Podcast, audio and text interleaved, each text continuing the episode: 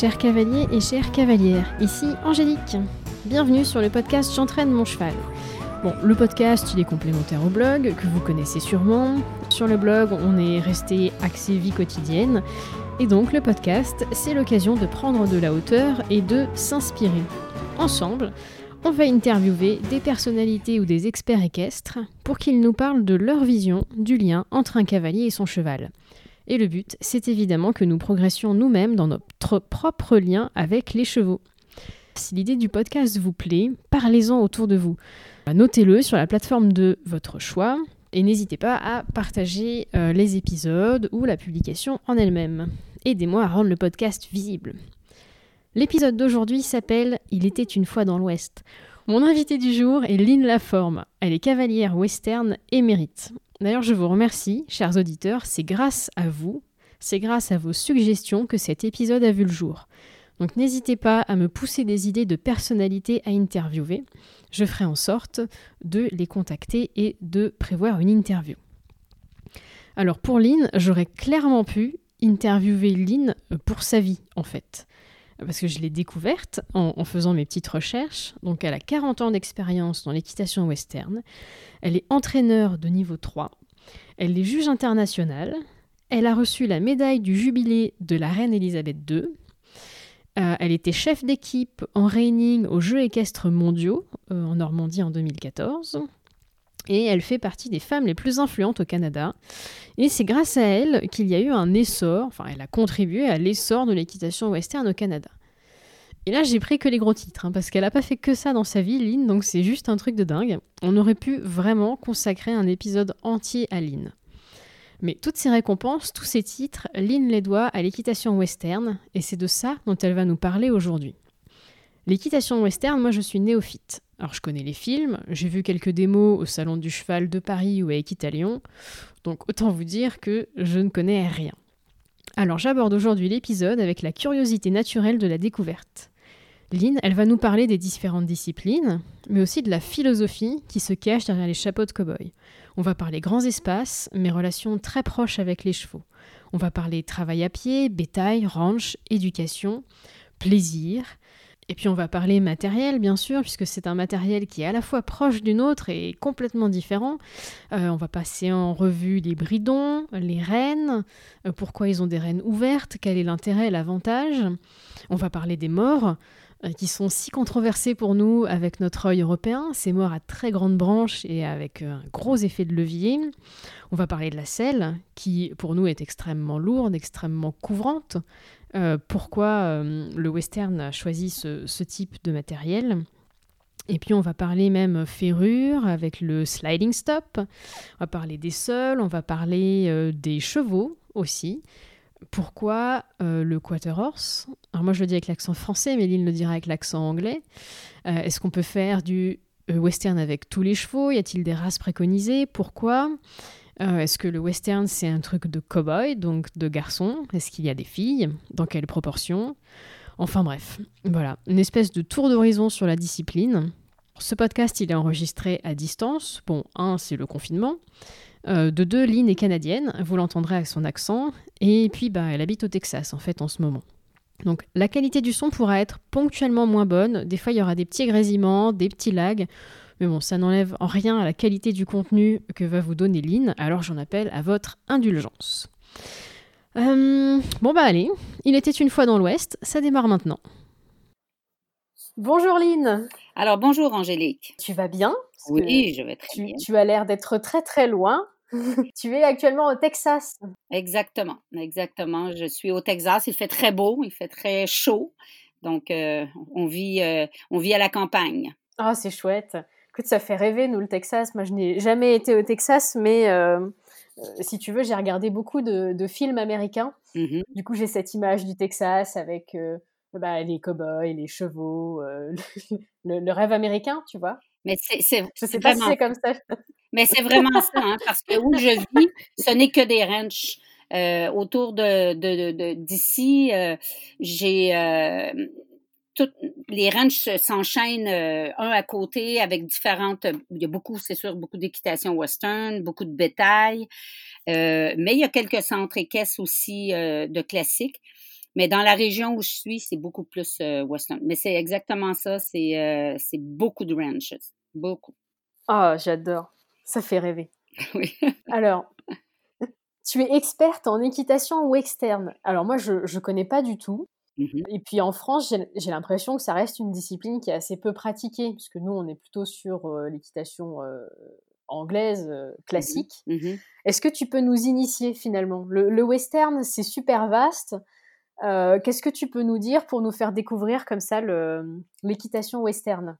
Bien, Écoute, l'équitation western, elle existe en France quand même depuis je dirais que ça s'est développé beaucoup dans les années 60, euh, début 70, où euh, des, euh, il y a eu un regroupement, si tu veux, de, de, d'hommes qui avaient envie de vivre le principe de l'équitation américaine et qui se sont regroupés et qui ont formé des, une association.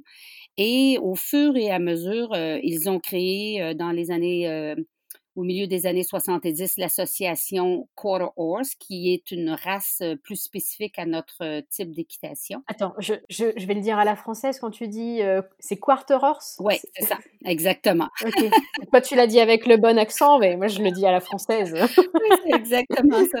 Donc, cette, cette association-là, elle est plus axée, si tu veux, sur euh, une race de chevaux que, qui est extrêmement populaire en équitation western parce que elle permet, euh, c'est un cheval extrêmement versatile qui euh, peut travailler sur les ranchs, mais qui a aussi au fil des années été utilisé pour faire tout plein d'autres disciplines qui existent, qu'on parlera peut-être un petit peu plus tard.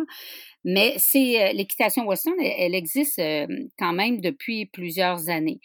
En France, hein. En, France, on est d'accord. En France, oui. Ce qui s'est développé euh, en France euh, beaucoup et que les gens le voient moins, c'est que les gens euh, font de l'équitation western pour faire de la balade, pour le plaisir de monter à cheval. donc, c'était la, si tu veux, la, première, le premier élément. Donc, on parle moins de ça parce que c'est pas axé sur les centres équestres vois, c'est pas axé sur les cours, mmh. sur la compétition et tout ça. Alors, euh, donc, euh, ça a débuté beaucoup avec euh, la balade et puis d'avoir un cheval qui est calme, sécuritaire, qui est pas trop grand, qui est parfait pour la famille. C'est un cheval de mmh. famille. Mais c'est pas du tout comme ça aux États-Unis. J'imagine que c'est finalement le côté balade western, c'est une toute petite partie de, de l'équitation western au sens large. Oui, c'est une partie. C'est une partie. Je dirais pas peut-être pas une petite partie, mais c'est une partie. Parce que la majorité des gens, même s'ils font de la compétition, peu importe le niveau, la balade reste quand même euh, un élément important, si tu veux, au niveau psychologique, euh, pour le cheval, pour la détente, pour autant la détente du cavalier. Et puis, on a des périodes de temps où les chevaux sont au repos parce qu'il n'y a, pas de y a pas de compétition. Donc, euh, les chevaux vont, les gens vont les utiliser pour aller faire de la balade. Donc, il y a quand même, la balade est quand même un élément extrêmement développé, si tu veux, et on a des, on a de la place pour pouvoir se balader. Donc, c'est c'est quand même la base de tout. D'accord.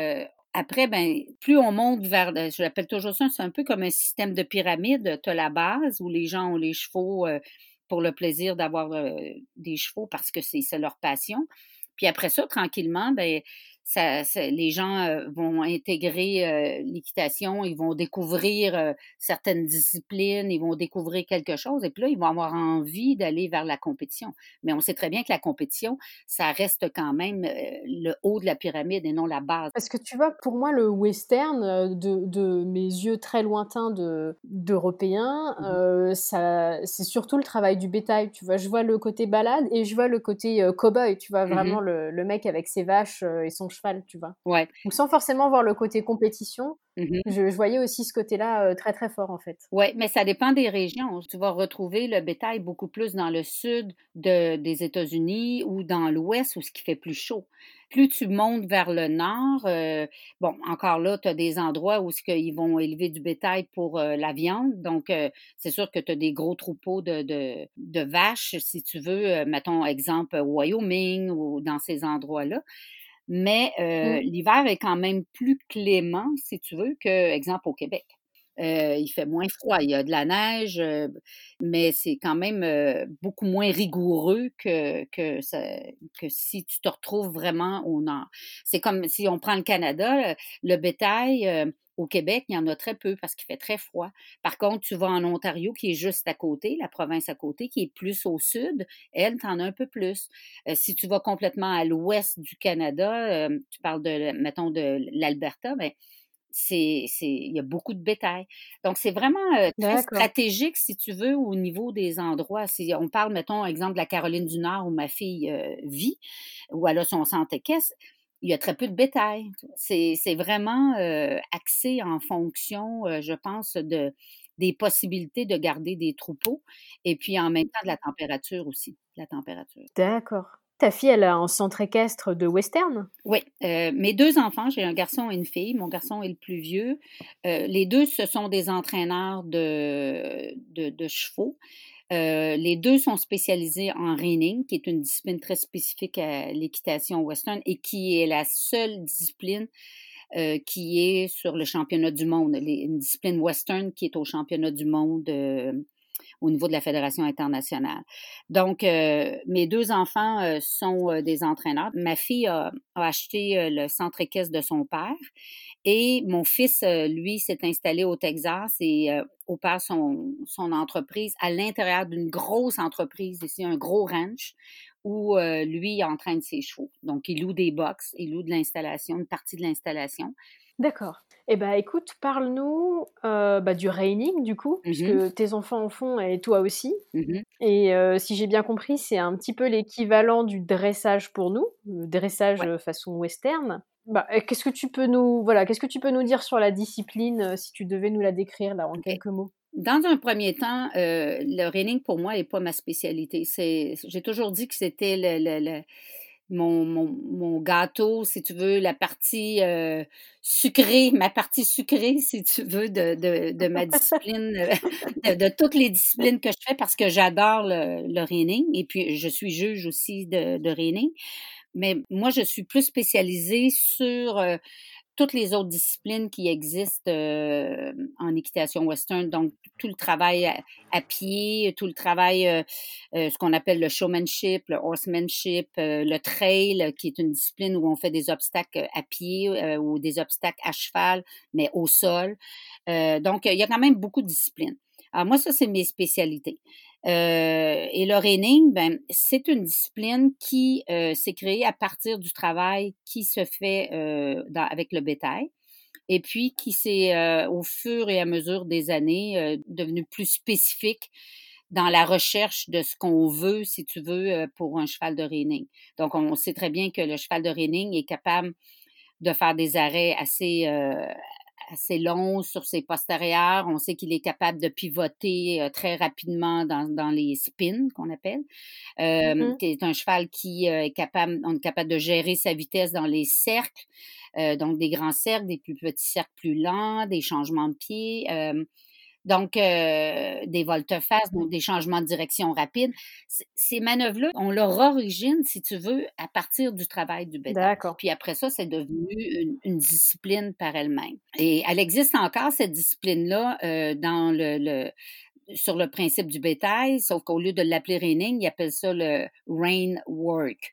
C'est-à-dire qu'on fait travailler le cheval euh, à l'intérieur de certaines manœuvres pour développer, si tu veux, sa, ses, ses, habiletés. D'accord. Mais, euh, mais le reining lui-même est devenu très, très, très populaire au fil euh, des années parce que très spectaculaire, si tu veux. Bah oui, tu parlais de l'arrêt, là, le, le sliding stop, c'est ça, mm-hmm. cet arrêt glissé, là? Ça, je, je trouve ça formidable. À chaque fois, je vois des démonstrations pour les salons, etc. Je trouve ça dingue, en fait, comme euh, comme capacité au niveau du cheval. Comment ça s'apprend d'ailleurs? Ouais, ben déjà au départ les chevaux ont ces habiletés-là naturelles.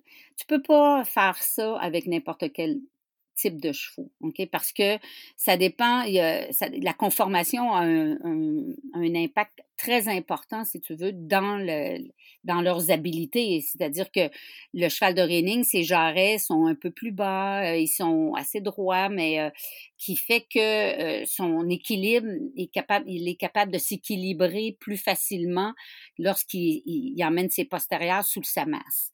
Euh, mais, mais c'est assez naturel. On les regarde courir dans la, en liberté et puis naturellement, ils s'assoient, ils, font des volte-face, ce qu'on appelle des rollbacks. Euh, et c'est naturel. Donc, on sait que de, avec les années, autant, peu importe le type de discipline, l'élevage, tout ce qui est la reproduction aujourd'hui est très spécialisé en versus ce qu'on veut faire avec le cheval. Donc, euh, le reining, ben, c'est la même chose. C'est qu'avec les années, euh, le, cheval a été euh, bâti de telle sorte d'être capable d'effectuer tout ce qu'on lui demande dans les manœuvres de reining. Et, mais les arrêts en glissade, il faut qu'il les ait naturels. Si, si naturellement le cheval il s'assoit pas, il est très haut sur ses jarrets et qu'on lui demande euh, des arrêts comme ça, il va, il va se blesser. Il peut pas, il de le faire. Donc ça, c'est la première chose. La deuxième chose, il y a un ferrage aussi qui est adapté. Donc, euh, le fer qui est mis sous les pieds, sous les postérieurs, ben, c'est des fers qui sont un peu comme un ski. D'accord. C'est très, très lisse et euh, dans la forme arrondie du pied. Et puis, donc, ça fait comme un ski. Donc, ça permet au cheval d'avoir une, euh, un appui où il n'y a aucune friction, mmh. si tu veux, quand euh, il glisse. Et la deuxième chose qui est hyper importante, c'est qu'on ne peut pas faire ça dans n'importe quel terrain. Ça prend une surface qui est euh, adaptée, donc un fond de terrain qui est très rigide, très dur et très plat, avec au moins entre 10 et 15 cm de sable qui va permettre une certaine friction parce que quand le cheval commence à glisser, il faut quand même qu'il y ait du sable en avant qui, qui, le freine un tout petit peu pour l'aider, parce que sinon, il va se retrouver sur le dos. Donc, euh, donc le terrain est hyper important. Donc, il y a quand même trois facteurs. La conformation, donc ses habilités. Deux, le, type de ferrage. Et trois, le terrain. Oui, oui. Donc au final, tous les chevaux ne peuvent pas faire vraiment du western. Enfin, si, ils peuvent, mais pas toutes les figures du coup. Oui, ben c'est parce que le western, il faut le mettre spécifiquement au reining, parce que le reining, c'est une discipline par rapport au western. Donc, euh, n'importe quel cheval peut faire du western. Oh, OK. Dans mes stages, j'ai jamais eu autant de, de, races de chevaux qui viennent faire les stages et que les gens euh, ont converti en western. Soit qu'ils étaient en classique avant ou carrément qui ont débuté avec euh, le western. Parce qu'il faut comprendre que le western, c'est pas une discipline, c'est une philosophie de vie. C'est une philosophie d'entraînement. C'est une façon de voir ce qu'on recherche de la part du cheval. Quelle relation on veut établir. Donc, euh, après, qu'on décide d'aller vers des disciplines, c'est une chose. Hein. Mais, et après, mais quand on choisit les disciplines qu'on veut faire, ben, c'est parce que ça va aussi avec les habiletés du cheval.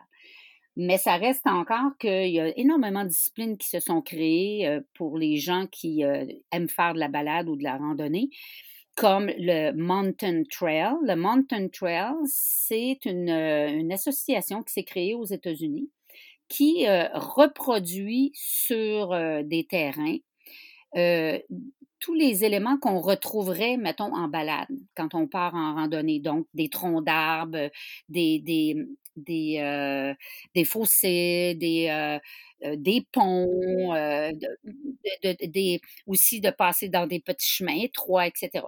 Donc, les gens ont recréé sur un terrain un peu tous ces éléments-là et de plus en plus, les gens y adhèrent parce que ça leur donne un objectif de travail avec leurs chevaux. D'accord. Ils veulent pas faire nécessairement de compétition, c'est pas l'objectif. C'est tout simplement de se donner des, euh, des objectifs de travail et de mettre le cheval dans des situations où euh, la confiance entre le cavalier et le cheval doit être assez, euh, assez forte pour justement que le cheval se, fasse suffisamment confiance et fasse confiance au cavalier qu'il peut passer à des endroits où ce que euh, ça peut être un peu plus compliqué, si tu veux, parce que c'est quand même des, éléments euh, que qui se développent au fur et à mesure du travail. Donc, il y a le mountain trail. Il y a aussi une autre discipline qui, elle, est chronométrée, qui, euh, aussi une discipline qui s'est créée aux États-Unis et qui est maintenant en France, qui fait partie d'une association qui s'appelle EXCA. C'est Extreme Trail. C'est aussi euh, une reproduction de toutes sortes de, situations où le cheval doit euh, réussir à passer à travers certains obstacles. Mais la, différence, c'est que c'est chronométré. Donc, euh, c'est un petit peu plus axé sur la technique et en même temps aussi, c'est un peu plus un jeu, si tu veux. D'accord. Donc, donc, il y a beaucoup de disciplines qui se sont ajoutées, si tu veux, au fil des années. J'ai déjà vu les démonstrations de barrel racing aussi. Alors, je le dis avec l'accent français, hein, excuse-moi. non, mais c'est correct. Le, barrel racing, ce qu'on appelle la, course de baril, c'est ça, ça existe depuis quand j'étais toute petite, il y avait des courses de baril. Hein, c'était les premières épreuves qui se sont mis en place avant tout ce qui se fait maintenant en performance. C'était tous les jeux euh, qui étaient chronométrés. Ça, ça, existe depuis longtemps. Donc, le barrel race, c'est vraiment une discipline. Et c'est pas tout le monde qui font du barrel race parce que c'est quelque chose qui est axé sur, sur la vitesse et c'est pas tout le monde qui a envie de ça. Donc, euh, c'est quand même une discipline très spécifique. Ça demande un certain niveau de, de, de qualité d'entraînement sur les chevaux. Parce que ces chevaux-là, c'est des Formule 1. Hein. Ouais, Ils deviennent des Formule 1. donc, euh, donc euh, il y a beaucoup d'éléments à mettre en place pour apprendre à ce que le cheval soit capable de gérer cette pression-là et, pas de, et de pas virer fou, si tu veux, parce que souvent, c'est le problème. Hein. Les gens, ils vont faire du barrel, euh, trop rapidement, ils mettent les chevaux sous pression et puis après ça, ils veulent plus rentrer dans les dans les carrières hein, parce que c'est trop c'est trop de pression pour euh, pour le cheval. Donc le cheval n'a plus envie de rentrer dans la carrière. Ça, on le voit quand euh, on va aller trop vite. Tout ce qui est chronométré, tout ce qui est demande de, de quelque chose d'un petit peu plus de sous pression, ben éventuellement, si ça n'a pas été bâti tranquillement et que ça n'a pas été mis en place correctement, ben, ça affecte énormément le cheval. Oui, oui, ça c'est clair. Comparativement aux épreuves où c'est fait tranquillement, où on prend le temps de bâtir chaque élément et tout ça, ça, ça s'installe et ça reste. Et puis les chevaux, ça fait partie de leur vie après ça, et puis c'est, ils sont confortables avec, en ayant des degrés de difficulté un petit peu plus élevés, si tu veux, à exécuter, euh, par exemple, quand on parle de, de, de, passer dans un fossé qui est creux, bien, le cheval de se sentir, il est claustrophobique, le cheval naturellement. Donc, de, de sentir qu'il est, est, coincé, bien, il faut qu'il ait confiance. Mmh. Donc, ça c'est toutes des choses qu'on installe pour développer justement une belle relation chevaux. D'accord, ok. Donc c'est ça en fait la philosophie euh, du cavalier western, c'est vraiment le côté tranquille, le côté être en confiance, vraiment en relation euh, profonde quoi, avec son, son, cheval, mais vraiment avec un côté euh, tranquille et nature. Oui, oui, ça, et ça date pas d'aujourd'hui parce que si on revient aux cowboys, ok, qui utilisaient les chevaux pour travailler sur les ranchs, on sait ici que les ranchs, en règle générale, ce sont des très grands ranchs. Donc, euh, il y a beaucoup d'espace. Donc, euh, les cowboys avaient besoin de leurs chevaux pour euh, aller faire leur travail. Pas juste aller avec le bétail, mais d'aller réparer les clôtures, d'aller s'assurer que les abreuvoirs fonctionnent, que, que, les chevaux ont de l'eau, etc. Donc, il devait souvent faire que quelques kilomètres pour se rendre, pour faire le tour, le tour des, des pâturages. Donc, le cheval était leur outil de travail. Si tu veux, il y avait besoin de leurs chevaux pour parcourir tous ces kilomètres-là. Donc, le cheval, il faut qu'il soit patient, il faut que le cheval soit capable de, de, le garder en place, immobile, pendant que tu répares quelque chose, sans que le cheval ait envie de, de, de, partir, si tu veux. Fait que, il y avait une relation hyper importante qui se, qui se créait entre le cowboy et son cheval. On veut un cheval réactif, on veut un cheval qui est athlète, qui bouge bien. D'ailleurs, c'est pour ça que nos chevaux sont plus petits, sont très près du sol, le centre de gravité est plus, plus bas. Ça leur permet de se déplacer en équilibre très rapidement sur euh, du latéral. Et, euh, et en même temps avec un tempérament froid, mmh. un tempérament qui, euh, qui nous permet de, de, de pouvoir euh, avoir un cheval qui peut être immobile pendant 15 minutes sans bouger parce que c'est ce qu'il doit faire euh, pour parce qu'on on a un travail X à faire ou même quand on est assis sur le cheval et qu'on surveille un troupeau. Ben, il y a des fois, il faut rester en place, il ne faut pas bouger. Donc, le cheval, il faut qu'il soit patient. Mmh, Donc, fait que ça prend pas des sangs chauds, tu comprends? Ça prend mmh. pas des chevaux qui, qui, qui, sont très chauds, mais plutôt des chevaux froids. Donc, déjà au départ, la philosophie, elle était en place. moi, je me rappelle quand j'ai commencé en équitation, j'avais j'ai acheté ma première jument quarter horse, j'avais 15 ans. Donc, on parle de, de, de, quand même 50 ans. Et on avait eu des chevaux avant qui étaient moins éduqués, qui étaient qui étaient un petit peu plus des chevaux, des, chevaux qu'on on achetait dans les ventes aux enchères, tu vois. Et puis, quand j'ai acheté ma première jument avec ses papiers et puis qui, de race, eh bien, tout de suite, on, voyait, tu sais, la différence était, présente. On n'avait pas le même caractère, on n'avait pas les mêmes habilités, on n'avait pas la même, même conformation, la qualité de, mentale de ces chevaux-là est différente moi, la première chose qu'on m'a montré quand j'ai acheté ma jument, c'est comment communiquer avec elle à pied. Comment l'allonger sans longe. Comment qu'elle m'écoute à la voix. Moi, ma, jument, quand je l'ai achetée, elle avait trois ans. Et je te parle de 1970. Et je suis allée dans une santé caisse, une ferme de, reproduction. et puis, le monsieur qui, qui vendait les chevaux, il l'a mis dans un manège intérieur parce que c'était au mois de septembre, puis en tout cas, il pleuvait. Et puis, euh, eh bien, le monsieur, il longeait cette jument-là, sans longe, à la voix, au pas, au trot, au galop, arrêt, reculer, changer de direction, juste à la voix. Excellent. On parle de 1970. OK? Donc aujourd'hui, ce qu'on appelle les chuchoteurs et tout ce qui, tout ce qui existe aujourd'hui, qui a été mis sur le marché, existait quand même avant. C'est juste qu'eux ont fait, on fait connaître, si tu veux, ce qui existe dans l'équitation western. Et ça fait partie de, notre intrinsèque de notre équitation, tout le travail à pied tout ce qui est, euh, toute cette connexion qu'on a, qu'on met avec le cheval, qui marche à côté de nous, qui nous suit, qui, euh, qui est calme, qui arrête quand on arrête, euh, qui, qui ne marche pas sur les pieds.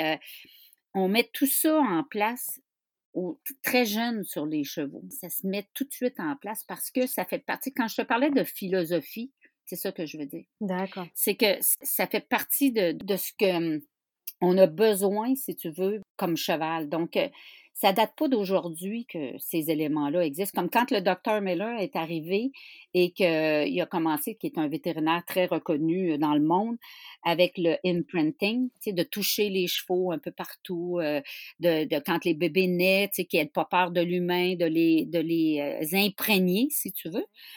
Ben, mon, le monsieur euh, qui, est devenu mon beau-père par après, où j'ai acheté ma, j'ai acheté ma jument. j'ai récupéré le fils aussi à ce moment-là. bien joué. oui, bien joué, ça va faire du coup. Et euh, il faisait déjà ça, lui. Lui, il avait euh, une quarantaine de juments poulinières à ce moment-là, et puis il, il, il, avait pas, il connaissait pas le docteur Miller. Mais il, disait, il faut que le poulain, il, sente que l'humain fait partie de sa vie, tu vois, qu'il soit pas, qu'il n'ait pas peur de nous, que ce soit quelque chose de naturel. Donc, il faisait déjà cette imprégnation que le docteur Meller, après, a mis en place et puis qui est, qui est excellente parce que, à quelque part, c'est pas c'est juste de, de dire aux, aux, jeunes poulains ben voici tu dans ta vie tu as ta mère puis tu as nous fait que on, on, fait partie de ta vie. Fait que tu n'as pas à être inquiet de nous. Euh, nous, on est là pour, euh, s'occuper de toi. Donc, euh, cette philosophie-là de, du travail avec le cheval, de cette complicité-là qu'on cherche à mettre en place, elle s'établit depuis à partir de la naissance du poulain. Et puis après ça, au moment où on les manipule, qu'on commence à les travailler, ben c'est le travail à pied est extrêmement important. D'accord. Donc, euh, très souvent, même avant de monter sur le cheval, on va les travailler à pied. On va faire un peu de travail de marcher, arrêter, reculer, bouger les hanches, bouger les épaules, les travailler sur les deux côtés parce qu'on sait très bien que le cheval, ce qui enregistre à gauche ne l'enregistre pas à droite dans son. Donc, euh, de manipuler le cheval à droite. Beaucoup de gens, les premières fois que je leur dis, OK, tu vas aller à droite de ton cheval, tu vas le marcher. Le cheval, il reste en arrière, il a peur, il est inquiet, il, veut, il cherche à revenir à gauche parce qu'il n'a aucune idée de. de, de ça ne s'est pas imprégné dans sa mémoire, ça ne fait pas partie de son éducation. Donc, euh, on doit travailler les chevaux des deux côtés. Donc, euh, tu vois, c'est toute cette philosophie-là, si tu veux, qu'on met en place. Les premiers cours qu'on donne aux cavaliers euh, en équitation western, sont du travail à pied, c'est-à-dire comment lire le cheval, comment aller le chercher au pâturage, comment aller le chercher dans une stalle, comment le brosser, son langage des oreilles. Euh, ensuite, le, la manipulation, le pas, marcher à côté, tourner à droite, tourner à gauche, euh, ah ouais, le reculer. C'est vrai qu'on fait pas du tout ça. Tu vois, en équitation classique, je me rappelle, on m'a mis direct sur le poney. Hein, on m'a montré comment, comment lui mettre le bridon, j'arrivais pas. Et après, bam, tout de suite, on m'a collé sur son dos, quoi. c'est ça, on leur montre à baisser la tête pour que les enfants puissent mettre les, les, les, brides. Donc, tu vois, c'est, euh, c'est toute une éducation, c'est une philosophie de vie on est dans l'esprit vraiment d'avoir un cheval. Quand je parlais de familial au début, c'est ce qu'on recherche. Après, les chevaux, euh, ils peuvent être plus pointus, si tu veux, selon leurs habiletés, et puis après ça, va aller vers la compétition. Mais cette manipulation-là, elle est là. Elle est là peu importe le type de cheval qu'on a et peu importe la discipline qu'on fait et peu importe le niveau ce travail-là fait partie de notre équitation. Bah, écoute, c'est top, c'est une très très belle philosophie, euh, j'aime, euh, j'aime beaucoup. Mais d'ailleurs, c'est pas pour rien que la France a mis en place le, le, programme euh, d'équitation éthologique.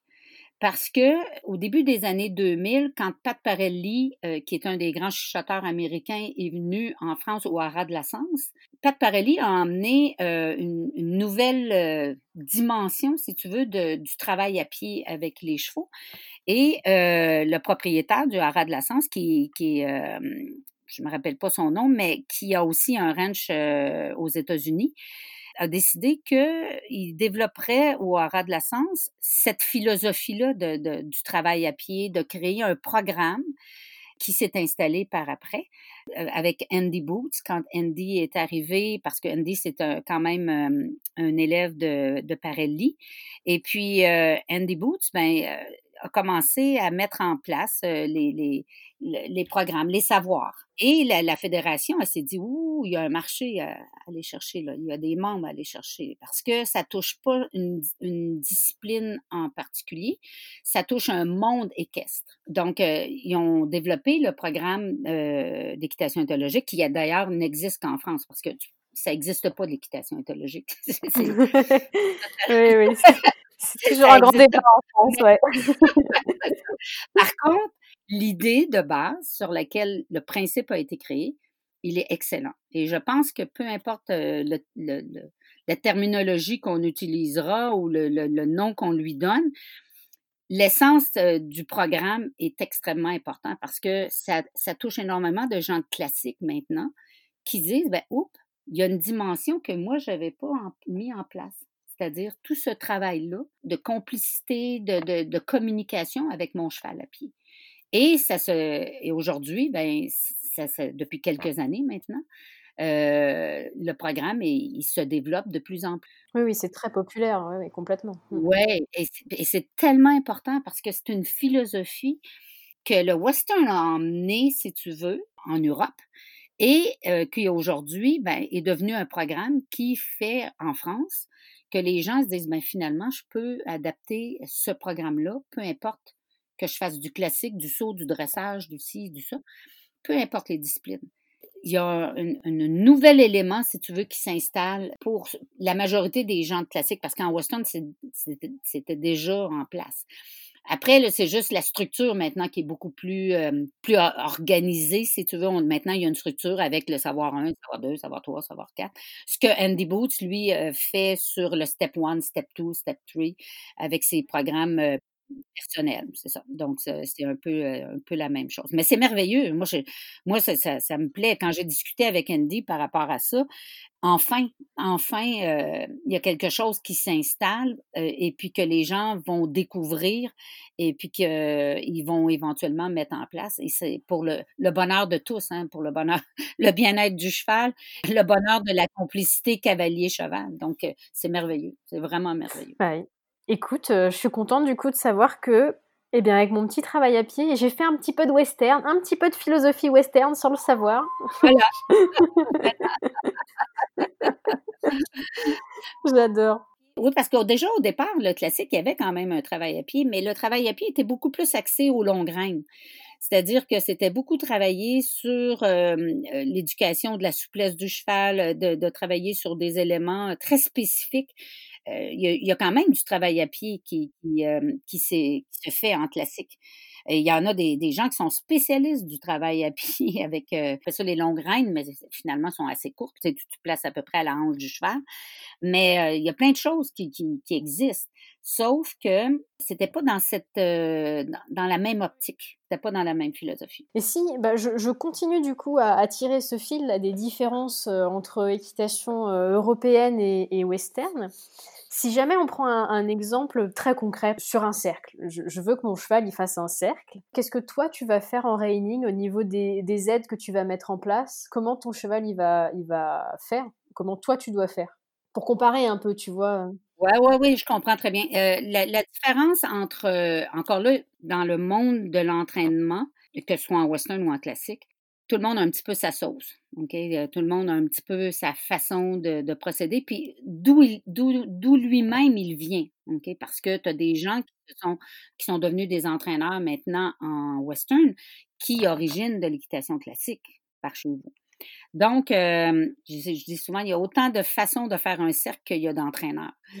Euh, parce que chacun y met sa sauce. Mais l'objectif, si tu veux, de ce qu'on recherche au niveau du produit final, c'est que le cheval se maintienne par lui-même sur le cercle sans que moi j'aie besoin d'interférer ou très peu. Donc, euh, que si j'ai besoin de lui dire euh, de relever son épaule, ben, je vais relever ma main, je vais juste changer mon regard, euh, je vais me servir un petit peu plus de mon assiette, un peu l'encadrer plus dans mes jambes, et puis je vais l'aider à se redresser. Mais au moment où il va être en place, mes aides vont relâcher. Donc, le cheval, il doit apprendre à se tenir par lui-même. C'est ce qu'on recherche dans la philosophie aussi d'entraînement d'un cheval western à cheval. C'est-à-dire qu'on veut qu'il se responsabilise. Ça veut dire, on lui dit ce qu'on veut qu'il fasse. Et quand on l'a placé comme on le veut, on lui dit maintenant, c'est à toi de, de tenir. De rester, euh, de rester dans cette position. Donc, c'est sûr qu'à la seconde après, il va s'effondrer. Et on reprend. Et on lui redit où ce que. On, crée, on crée la position qu'on recherche et on lui donne une zone de confort complète dans la position qu'on cherche. Et au fur et à mesure que le cheval comprend qu'il est confortable quand il tient cette position-là, et il devient un petit peu moins confortable quand il prend une autre décision, bien, le cheval, tranquillement, il va choisir ce mmh, qui est ben confortable. C'est ça la philosophie qu'on recherche. Ensuite, pour bâtir le cheval, pour être capable de faire, euh, d'être capable de se tenir tout seul sur un cercle, ben, il faut qu'il soit entraîné physiquement. Donc, tous les exercices que, qui existent autant en classique qu'en western sont similaires. Une hanche en dedans, c'est une hanche en dedans. Euh, une, euh, une, euh, une, une, hanche en dehors, c'est la même chose. Une tête au mur, une épaule en dedans, ce sont tous. Un cheval, c'est un cheval. Donc, musculairement, il a besoin d'être travaillé. Une session à la jambe, un appuyé, ce sont tous des exercices qui nous permettent de développer musculairement notre cheval, de le mettre dans la meilleure position possible, dans la rectitude, dans l'équilibre, dans la recherche, si tu veux, de, l'impulsion versus le relevé des épaules versus la, propulsion, l'équilibre, la rectitude. Tout ça, ça fait partie de l'éducation d'un cheval. Après, ce que tu utilises comme outil pour être capable d'amener ton cheval à faire ça, bien là, chaque entraîneur va utiliser certains types d'exercices par rapport à d'autres qu'il va privilégier. Mais ça reste qu'il y a quand même des morceaux. Pour ma part, moi, j'utilise beaucoup d'exercices qui se font en classique. La seule petite nuance, c'est que à partir du moment où mon cheval est dans la position que je cherche dans l'exercice, mon contact, il va devenir beaucoup plus relâché. Pas complètement, mais tout va s'alléger. Ça va devenir. Euh, le relâchement des rênes est juste un petit peu plus marqué, si tu veux. Parce que en classique, en dressage, moi j'ai discuté avec tellement de gens euh, de, qui, font du dressage, qui font du CSO, qui font. Euh, et surtout pour les gens de dressage, la recherche de la légèreté, de très peu de contact, elle est là. Hein, ils, la veulent, ils la recherchent. Ouais, c'est un but. Ils la recherchent. La seule différence, c'est que le risque que le cheval s'appuie sur les mains, qu'il résiste, qu'il soit un peu plus lourd, côté dressage, quand les gens apprennent la technique, les débutants, les gens qui, qui, qui, qui, qui commencent, si tu veux, dans le domaine de l'entraînement d'un cheval, il y a plus de risques que le cheval s'appuie longtemps sur un mort et puis qui, qui reste appuyé en classique, en dressage qu'en western. Pour une raison très simple, c'est que nous, on relâche complètement. Donc, le, cavalier n'a pas le choix de, que quand il sent un effort de la part du cheval vers l'objectif qu'on cherche, on l'oblige à relâcher complètement. D'accord. Donc, euh, le, relâcher n'est pas de 1 ou 2 cm, il est de 10, 15 cm, 20 cm. Donc, euh, on est sûr que la bouche est relâchée. Et c'est ça qui fait que le cheval, il, comprend vraiment plus rapidement ce qu'on recherche parce que il comprend la zone de confort. Il sait où ce qu'il doit être pour être confortable parce que c'est très clair le message qu'on lui donne. Donc, mais on recherche la même chose. Oui, ouais, ouais. au final, au final. un cheval droit, en équilibre, qui se pose bien, qui, a une bonne impulsion, puis qui est léger entre les aides. Donc, euh, donc c'est le, l'objectif. Donc, euh, Excuse-moi, euh, du coup, j'ai la question des morts, parce que tu parlais de reine, de relâchement, etc. Écoute, j'aimerais te poser justement la, question du mort, parce que pour nous, Européens, les, les, morts que vous utilisez en western nous paraissent extrêmement durs, et en même temps, vous avez peu de Mmh. tu vois, c'est ça, pour nous aussi, on a un petit peu de mal à appréhender votre utilisation de ces morts-là. Est-ce que tu peux nous, nous, détailler un peu plus, tu vois? Oui, oui, très bien. C'est qu'au départ, lorsqu'on débute l'entraînement avec les chevaux ou les jeunes cavaliers, on est en mort de filet. On est beaucoup en mort de filet.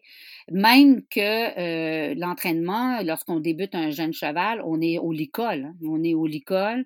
Et après ça, on est sur un side pull. Un side pull, c'est c'est comme c'est tout simplement une partie un peu plus rigide sur le nez où les rênes sont attachées de chaque côté de, de, la tête du cheval, ce qui nous permet de pouvoir travailler sur du latéral.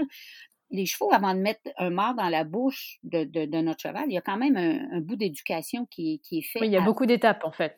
Oui, c'est ça. Et puis après, on met le mort de filet donc, on travaille beaucoup le latéral. Donc, les chevaux, ils sont beaucoup travaillés sur des un coin de bouche à la fois. Donc, euh, on va chercher le cédé du mort euh, sur une reine à la fois avant d'aller sur deux reines. Fait quand j'arrive sur deux reines, déjà, c'est nettement plus facile. Et avant d'arriver à un mort qui a une branche un peu plus longue, je dire, il y a un processus qui est mis en place et qui on fait, on met pas ça sur des jeunes chevaux, tu vois, c'est ça va sur des chevaux éduqués, des chevaux qui cèdent, des chevaux qui se rassemblent, des chevaux qui ont déjà une, une, une, très bonne école. Quand je mets un mort à levier, c'est tout simplement parce que je veux utiliser le moins de contact possible. Donc, quand mon levier est plus long, la bascule du levier, quand le levier bascule la gourmette vient s'appuyer sous le menton et c'est ça qui bloque l'action du levier. Mmh Donc, le cheval, il est habitué que quand il y a une bascule qui commence à s'exercer sur le levier, il le sent et de lui-même, il commence à aller chercher la position qu'il sait où il va être confortable. Donc, euh, c'est pour ça que ça demande très peu de contact. Oui, donc il faut être bon. Il faut un cavalier éduqué et un cheval éduqué. On ne met pas des gros mards dans la bouche des chevaux tant aussi longtemps qu'on n'a pas une main qui est éduquée en haut.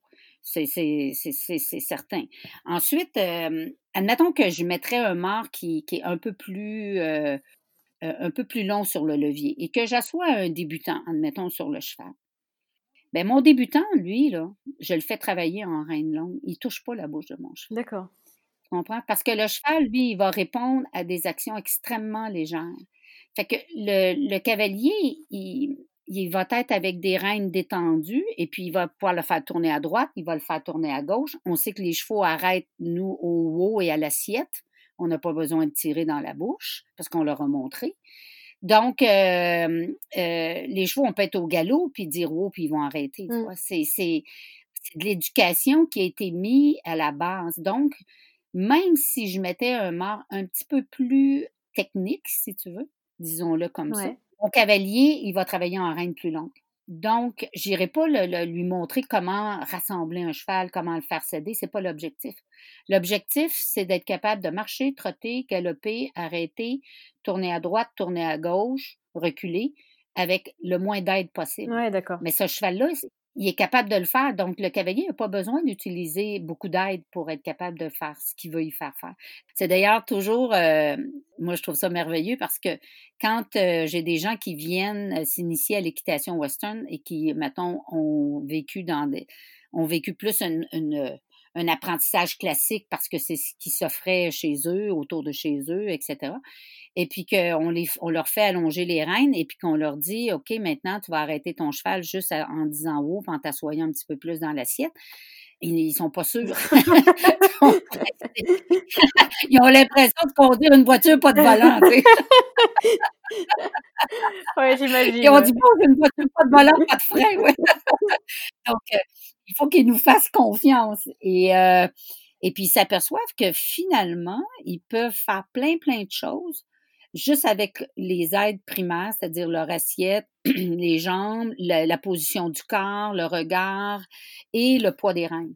Et, euh, et ça, c'est la partie où ce que quand ils découvrent cette, euh, cet aspect-là, si tu veux, de notre équitation, ben c'est là souvent qu'ils ont envie de d'en savoir plus. Oui, d'accord. Fait que c'est pour ça que les morts en soi, euh, quand on décide de mettre des morts un petit peu plus euh, techniques, un peu plus longs en levier, ben c'est parce que les chevaux sont rendus à un certain niveau de dressage où j'ai très peu besoin de les reprendre en main. Ça ne veut pas dire que je les touche pas éventuellement pour leur faire un rappel. Sauf que le rappel, il va être au poids des rênes et puis il va durer euh, deux secondes, trois secondes max et puis on va relâcher. Mais tu n'éduques pas un cheval avec ces morts-là. Tu peux pas peux pas éduquer, tu vas leur faire peur, tu vas ils vont devenir euh, ils vont devenir inquiets. tu leur mets un frein à main à fond dans la bouche avant de leur montrer à aller de l'avant. Donc, tu vois, c'est fait que c'est que c'est pour ça que quand on arrive à ce niveau-là, à ce type de mort-là, c'est parce que on a déjà un cheval qui a une très bonne éducation. Ça, c'est la même chose que les éperons on a des éperons à molette, OK? Des éperons qui sont un peu schling-schling. Ouais, ouais, ça fait du bruit, ouais, ouais. Un peu impressionnant, c'est ça. Ben moi, je, je, prends un petit prince de Galles, puis je prends mon éperon à molette et je le rentre dans le bras de, de, la personne, OK? Je, je, je prends, je prends l'éperon, là, puis je le mets, je le mets dans le, sur le bras ou même dans la, sur la côte, sur le cartilage. Et je te jure que celui qui est le plus inconfortable, c'est le prince de Galles. Ah ouais? Pourquoi? Ben oui, parce que c'est le point de contact est tout petit. Le point de contact, il vient, il vient directement se mettre sur une partie très petite du corps du cheval. Fait que c'est comme moi, si quelqu'un me touche avec toute sa main, puis s'il me touche avec son doigt, puis il me pointe, ça va me faire beaucoup plus mal avec son doigt qu'avec sa main. D'accord. S'il me touche. OK? Donc, euh, la molette en soi, elle est, après, tu as différents types de molettes, mais les molettes en soi, ils sont assez rondes et assez, assez, euh, assez grosses pour pouvoir rouler l'éperon sur le corps du cheval.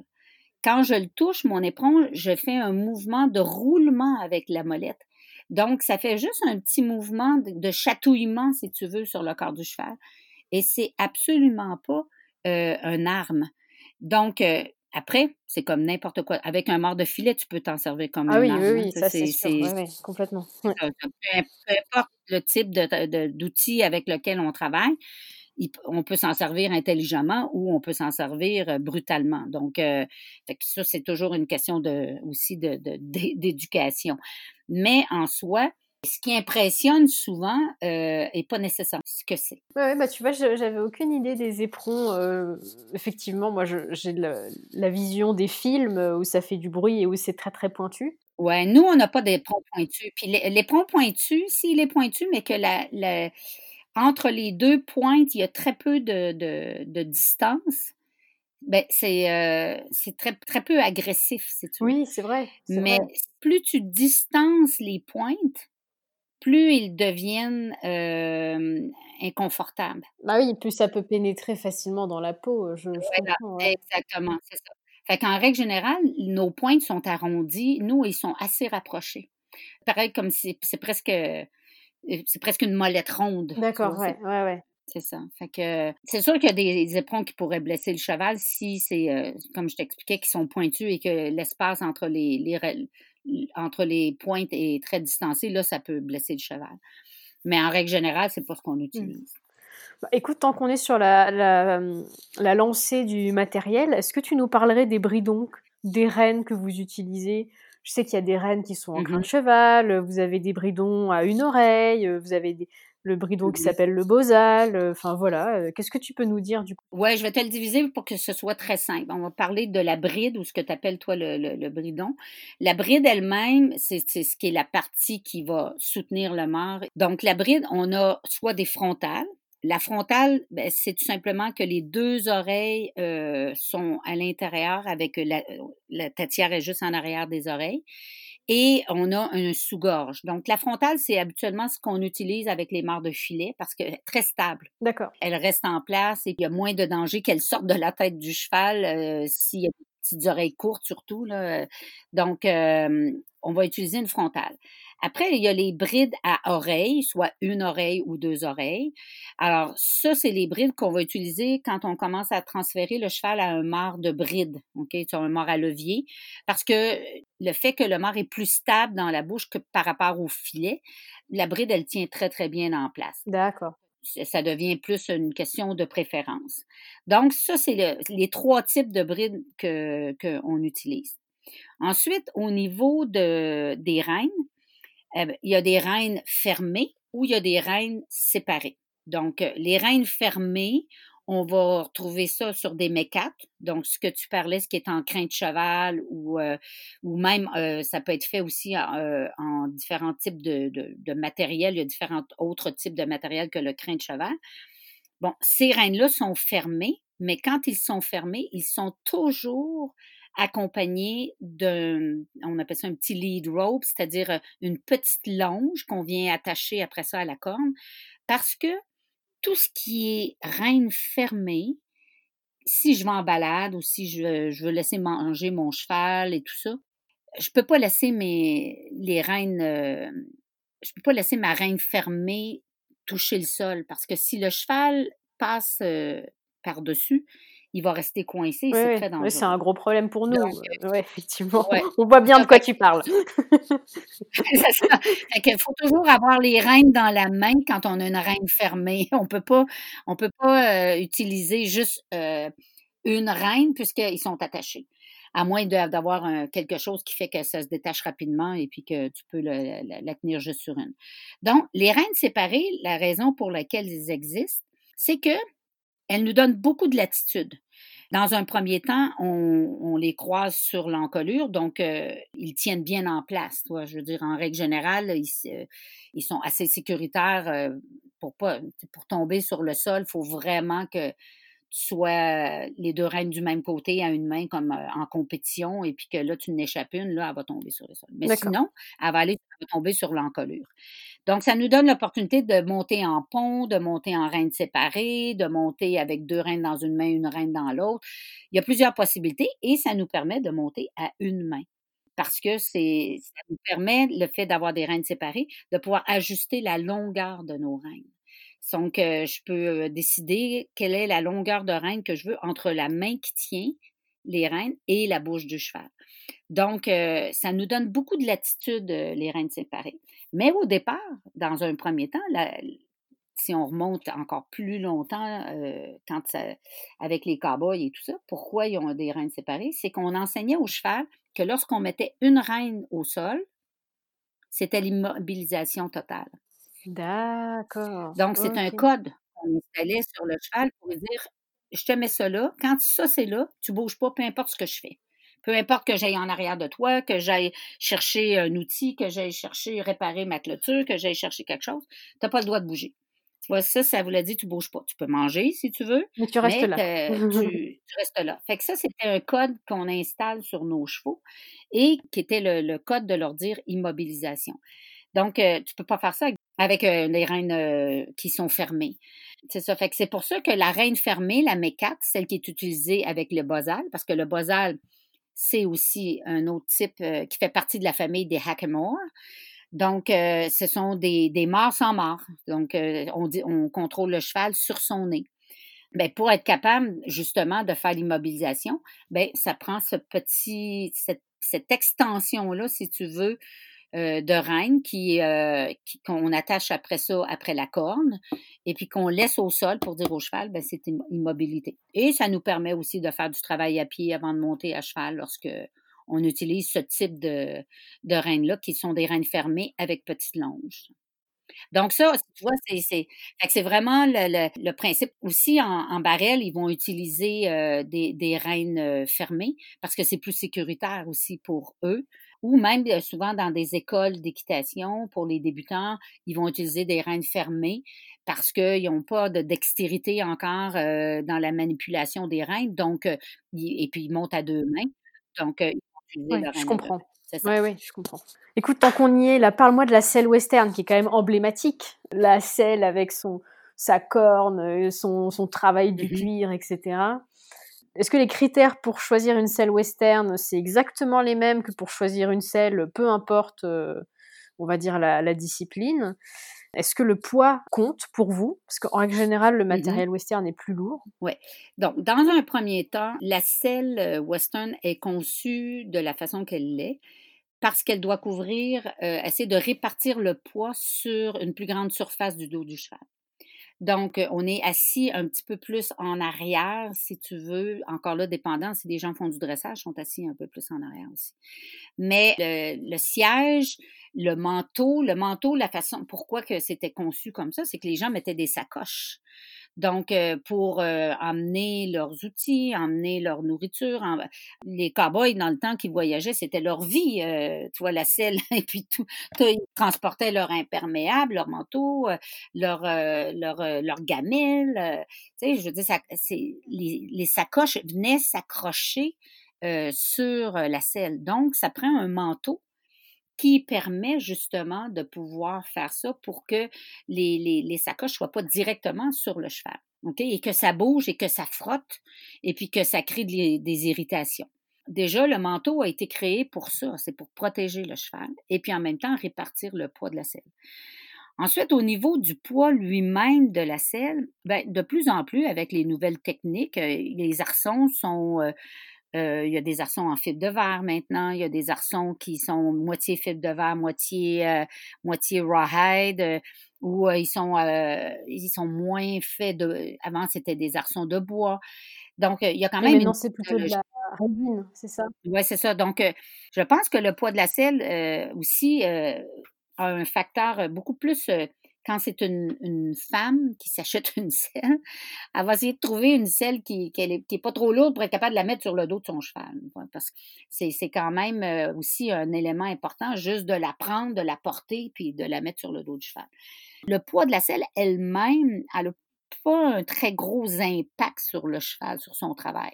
L'impact où, où il est, c'est plus sur la qualité de la selle.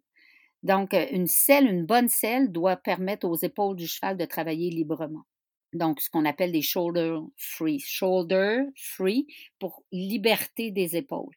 Parce que, euh, étant donné qu'elle couvre plus de, surface, si tu veux, sur le dos du cheval et sur ses épaules, ben, il faut que l'arçon soit fait de façon à ce que le cheval ait cette liberté de bouger son omoplate, de pouvoir euh, bouger son épaule. Donc, ça, c'est un élément très, très important. Donc, les, il y a des, des, très mauvaises selles. Moi, il y a très souvent en stage, de, je dis aux gens, écoute, ta selle, il faut absolument que tu la changes. Il y a des gens, il y a des spécialistes en France qui sont des gens qui montrent aux, aux, cavaliers comment prendre les mesures, où ils se déplacent et puis ils vont prendre les mesures du dos du cheval, de sa conformation pour trouver la selle adéquate pour ce cheval-là. Ça, c'est l'élément le plus important dans le choix d'une selle, peu importe que ce soit classique ou western. Euh, il faut que la selle, elle, elle soit adaptée à la morphologie du cheval, de un. Mmh de deux, ben, il faut qu'elle soit aussi adaptée au gabarit du cavalier. Il faut que quand même la selle, quand le cavalier s'assoit dans sa selle, au niveau de l'assiette, ben, qu'il ait sa place, parce qu'on a un trousquin quand même qui est assez relevé. Donc, il faut qu'on choisisse une grandeur de selle qui, va nous aller. Donc, ça, c'est un autre élément. Donc, ça, c'est les deux éléments les plus importants. Elle doit faire pour le cavalier et elle doit aussi être parfaite pour le cheval qui va l'utiliser. Donc, ça, c'est un élément. Ensuite de ça, la deuxième chose, euh, au niveau de la fabrication, bien, de plus en plus, la technologie, la qualité des cuirs euh, euh, fait que les selles sont un peu moins lourdes, mais ce ne sera jamais comparable à une selle classique. Oui, oui, ça, je comprends. de la mmh. parce que l'objectif n'est pas le même. Donc, tu comprends un petit peu pourquoi on a autant de cuir. C'est vraiment pour question de... Protéger le cheval, isoler des sacoches. Oui, oui, je comprends. Oui, exactement.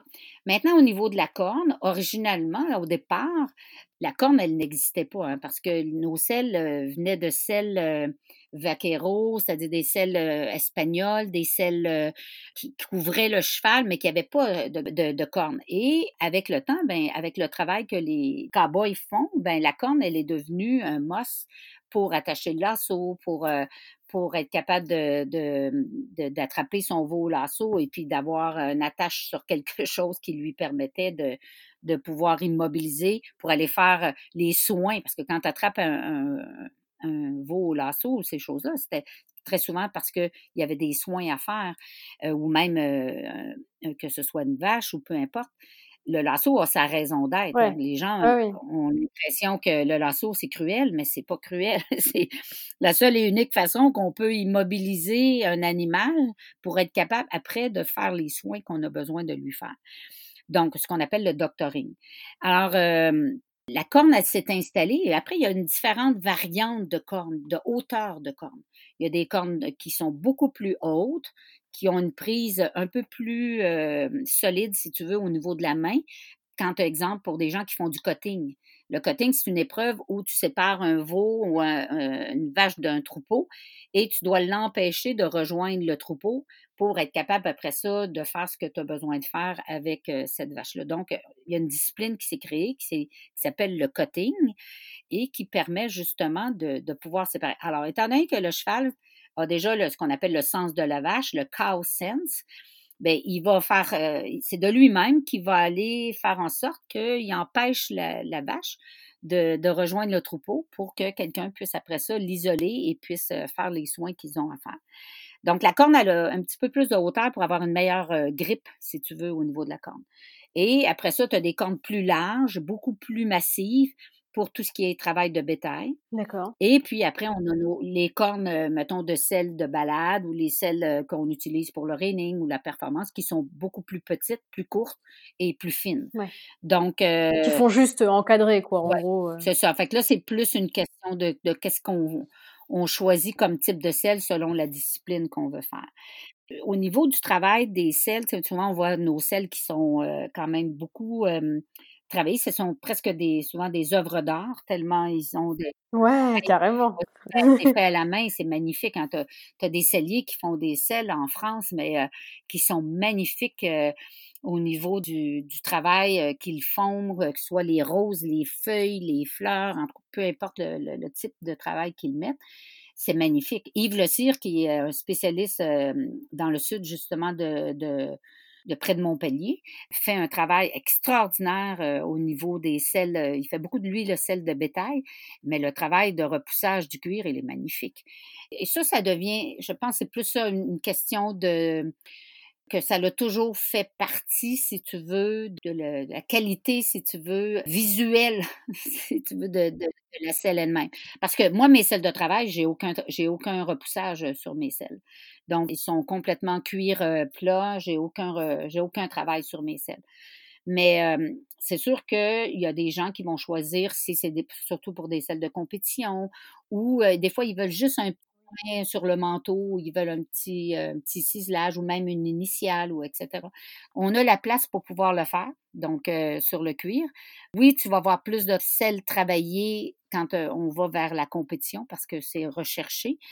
Par contre, tout ce qui est bétail, toutes les selles de bétail, ben, ça va des fois être un petit peu plus, euh, plus naturel. Oui, là, on cherche le côté pratique, on va dire, pas forcément esthétique, quoi, en gros. Exactement. Mmh. Bah, j'aime beaucoup, en tout cas, quand je. Alors, moi, je ne connais la culture western que quand je vais dans les salons de Paris, de Lyon, etc. Mmh Et c'est toujours très, très agréable à regarder, si tu veux, tout ce travail euh, on sent qu'il y a une esthétique alors qui, est différente hein, de celle d'un Européen, mais euh, les, les, filles, elles ont des, des vêtements à paillettes, il y a les chapeaux de cow-boy, il y a les mmh celles qui sont euh, pas ornées comme ça. C'est, moi je trouve ça top. tu sens que c'est une culture riche. Ouais. le chapeau, le chapeau est chapeau western a, son utilité. Hein. Au départ, c'était pour se protéger de la pluie. Hein. Ça faisait une forme de gouttière, si tu veux, pour pas se retrouver avec l'eau euh, qui, nous coulait dans. dans... Ouais, qui dégouline. Ouais, Donc, euh, donc euh, ça a une utilité. Après, c'est devenu euh, c'est devenu, ça fait partie, si tu veux, de, du folklore, tu veux, du type. Par contre, après, les chapeaux ont vraiment leur forme et leur style en fonction des disciplines. Le bétail vont utiliser un autre type de, de, de chapeau par rapport à, de forme de chapeau par rapport à, quelqu'un qui va faire du reining ou quelqu'un qui va faire de la performance ou quelqu'un qui va faire du barrel.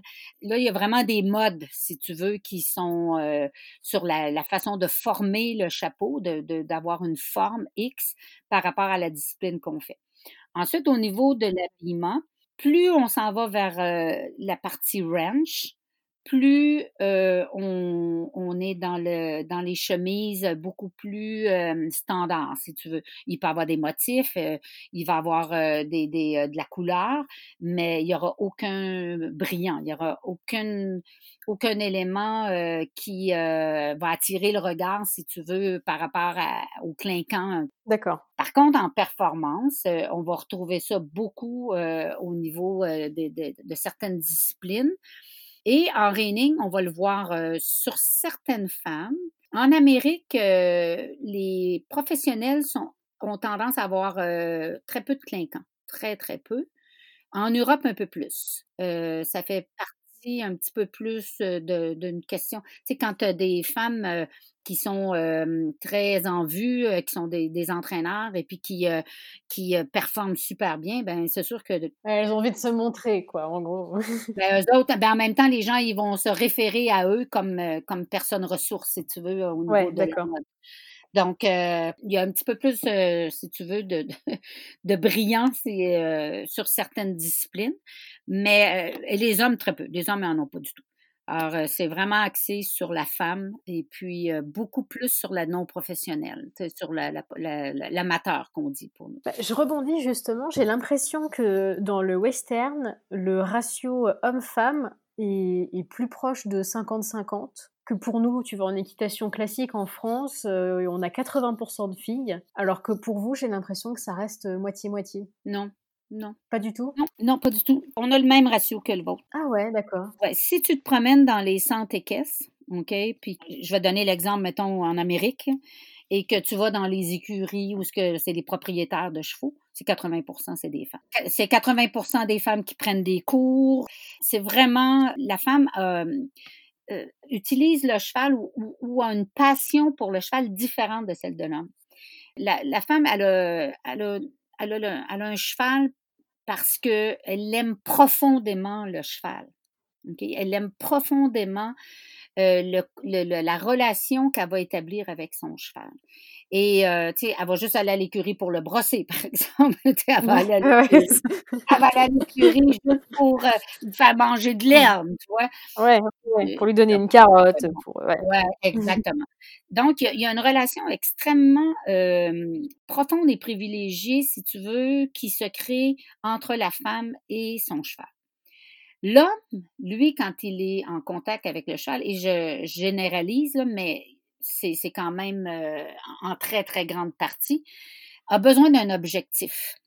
Il faut que si il, il, s'approche du cheval et, qui et quand je dis s'approcher, c'est il adore le cheval, hein, c'est une passion aussi, hein, parce que tu vis pas du cheval si tu n'es pas passionné. Mais lui, il va devenir entraîneur. lui, il va chercher à travers le cheval à faire en sorte que il ait un objectif euh, autre que juste l'amour du cheval.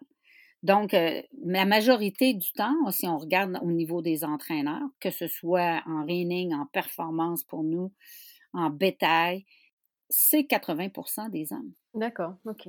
Les entraîneurs, les professionnels. Et tu as un 20% de femmes. OK? Tu as un 20% de femmes, de, courageuses comme ma fille, qui, euh, qui travaillent fort puis qui, qui, qui, qui doit concilier tout, tout avec en plus son rôle de mère, de femme, d'épouse. Donc, c'est pour ça que, oui, dans, le, dans l'équitation, lorsque l'homme participe, si tu veux, à la vie et qu'est-ce, ben, il faut qu'il y ait un objectif autre que juste aller brosser son cheval. Oui, d'accord. Il, va ou tu vas avoir des hommes comme de plus en plus, nous, on retrouve ça dans le, dans le sud de la France parce que moi, j'ai quand même beaucoup d'amis entraîneurs qui font des stages de bétail et tout ça. Et puis, les hommes qui ne faisaient pas nécessairement d'équitation ou qui faisaient de l'équitation que pour faire de la balade avec parce que sa femme, elle, elle avait des chevaux. Souvent, ça, ça vient de la femme. Hein. La femme, elle a marié l'homme et puis l'homme, ben, il s'est remis à cheval parce que sa femme a fait du cheval. Bon. Et puis, il y a un intérêt. Il y a quand même un intérêt de, du cheval. Mais, exemple, le bétail, c'est très masculin, tu vois. C'est quelque chose euh, qui, euh, qui ramène dans les racines profondes, si tu veux, du ouais, cowboy. Ouais, je, Donc, euh, tu les retrouves beaucoup. Un certain niveau d'hommes non professionnels, donc des amateurs, qui vont se greffer à l'équitation western parce que, encore là, c'est l'objectif du bétail. Ou c'est l'objectif d'aller faire des balades et puis de, d'aller courir cheveux au vent, tu vois, sur les pistes. Donc, c'est, il faut qu'il y ait un objectif. Mais c'est très, très différent la relation que l'homme a par rapport à, à, celle de la femme, sans enlever en aucune façon la passion et l'amour. C'est tout simplement pour quelle raison chacun adhère à l'équitation, qu'elle soit classique ou qu'elle soit western. Donc, euh, et c'est la même, même chose euh, en western qu'en classique.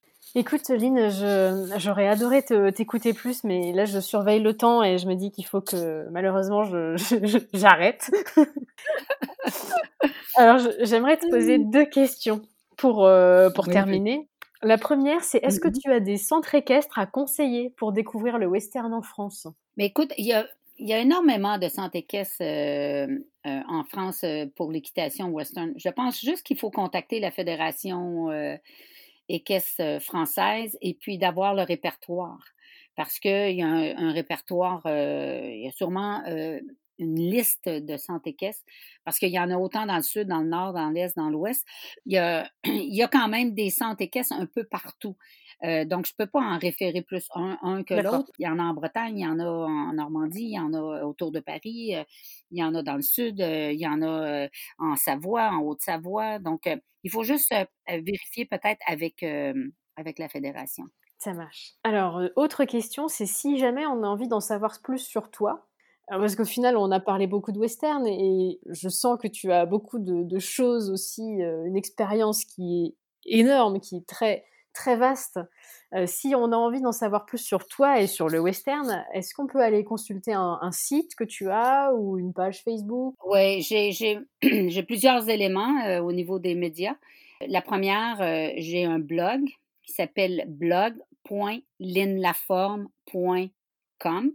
Donc, ça, ce sont des articles, des vidéos. Euh, régulièrement, j'alimente mon blog avec, euh, avec différents euh, articles sur autant sur des choses d'entraînement que sur des éléments d'entraînement que ça peut être sur les soins des chevaux, alimentation,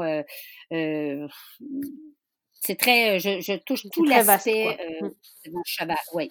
Ensuite, j'ai mon site euh, qui est linlaforme.com où euh, les gens qui veulent en savoir un petit peu plus pour sur qui je suis, quel est mon cheminement, vous on va le retrouver sur mon site linlaforme.com.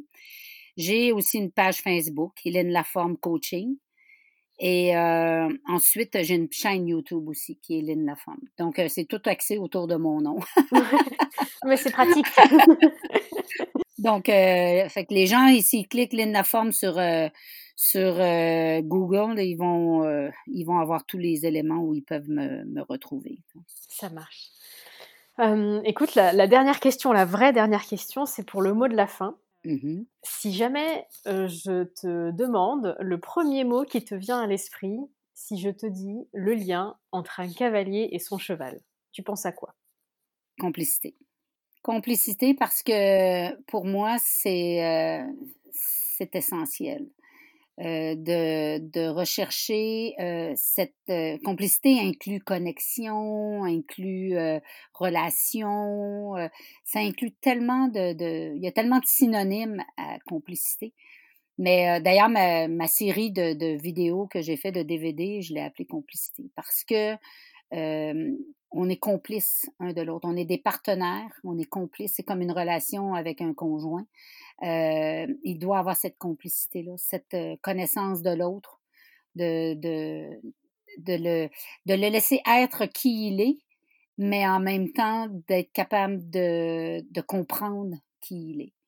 Et, euh, et c'est, ce qu'on doit rechercher avec les chevaux, d'apprendre leur langage, de comprendre leur réaction. Euh, de, surtout de ne pas faire de l'anthropomorphisme parce que on a tendance, beaucoup les humains, à faire ça, à mettre euh, nos pensées dans celles des autres et on le fait même avec euh, nos conjoints puis nos, les humains. on, pense qu'il est dans, nos pensées et puis il devrait savoir. c'est pas faux. Avec les mots, on fait un peu la même chose. Donc, d'apprendre à se, à comprendre qui ils sont, comment ils pensent, comment ils réfléchissent, et que les chevaux ne vivent que leur moment présent. Et ça nous oblige, parce qu'on a toujours dit que le cheval, c'est notre miroir, donc euh, il nous oblige à, se regarder et à, et à regarder ce qu'on fait, ce qu'on dit, comment on agit, comment on se comporte, parce que le cheval est notre reflet. Donc, euh, lui, il va réagir en fonction de, de comment nous, on est. Et c'est cette complicité-là qu'on en vient à établir. C'est tellement fort que souvent, des fois, quand je donne des stages, euh, des fois, quelqu'un, je sais pas, il doit, il doit aller, aller chercher quelque chose qu'il a besoin, et puis je tiens le cheval. Eh bien, le cheval, il cherche hein, son, son, cavalier. La tête se, lève, les oreilles se mettent en radar, tu vois, et puis euh, euh, les chevaux ont cette connexion-là avec, avec l'humain, avec la personne qui s'en occupe et puis qui, qui avec qui ils ont créé un lien. Donc, c'est pour ça que pour moi, c'est le mot complicité est celui qui est le plus important pour moi. Bah, écoute, c'est un super mot de la fin. Je te remercie, Lynn, pour, pour ce temps qui a été plus long que prévu, mais c'était vraiment passionnant. Ça me fait vraiment plaisir, Angélique. pour ceux qui me connaissent, ils savent que je peux gérer facilement une heure et demie de temps. Euh, c'est assez facile pour moi de, parler. Alors, euh, ça m'a fait vraiment plaisir que tu penses à moi pour, euh, pour ton podcast et que tu fasses découvrir à, tes, à tes gens qui te suivent un peu de nous, qui nous sommes, et peut-être de changer certaines façons de nous voir ou de comprendre encore plus qui nous sommes. Et et quel est notre, euh, objectif euh, de vie, si tu veux, et, notre, euh, et le travail avec lequel nous, nous mettons, le travail qu'on met en place, si tu veux, avec nos chevaux. On pourrait en parler, on aurait plusieurs chapitres. Mais je te remercie énormément de, de ta confiance et puis d'avoir pensé à moi. Bah, écoute, je vais rendre à César ce qui est à César. Là, pour le coup, moi, je ne te connaissais pas, je, je reconnais humblement.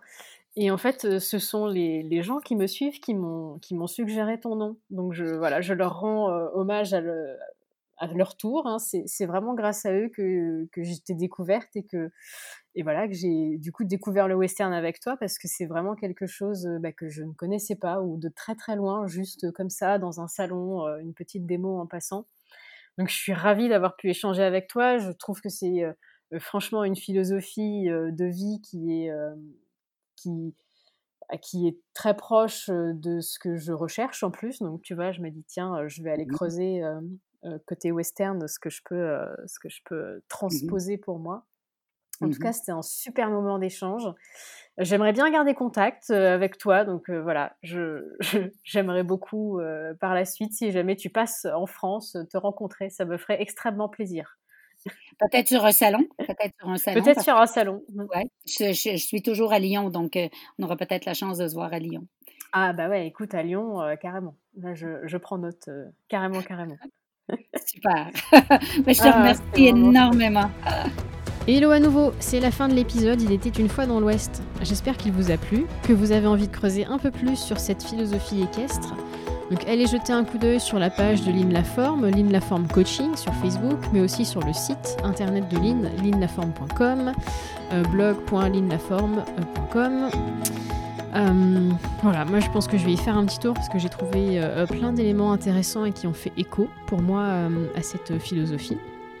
Et puis bien sûr, comme d'habitude, si vous souhaitez me contacter, me, poser des questions, me proposer des idées de personnalités à interviewer, rendez-vous sur la page Facebook J'entraîne mon cheval ou sur Instagram J'entraîne mon cheval. Il ne me reste plus qu'à vous souhaiter une bonne semaine. À bientôt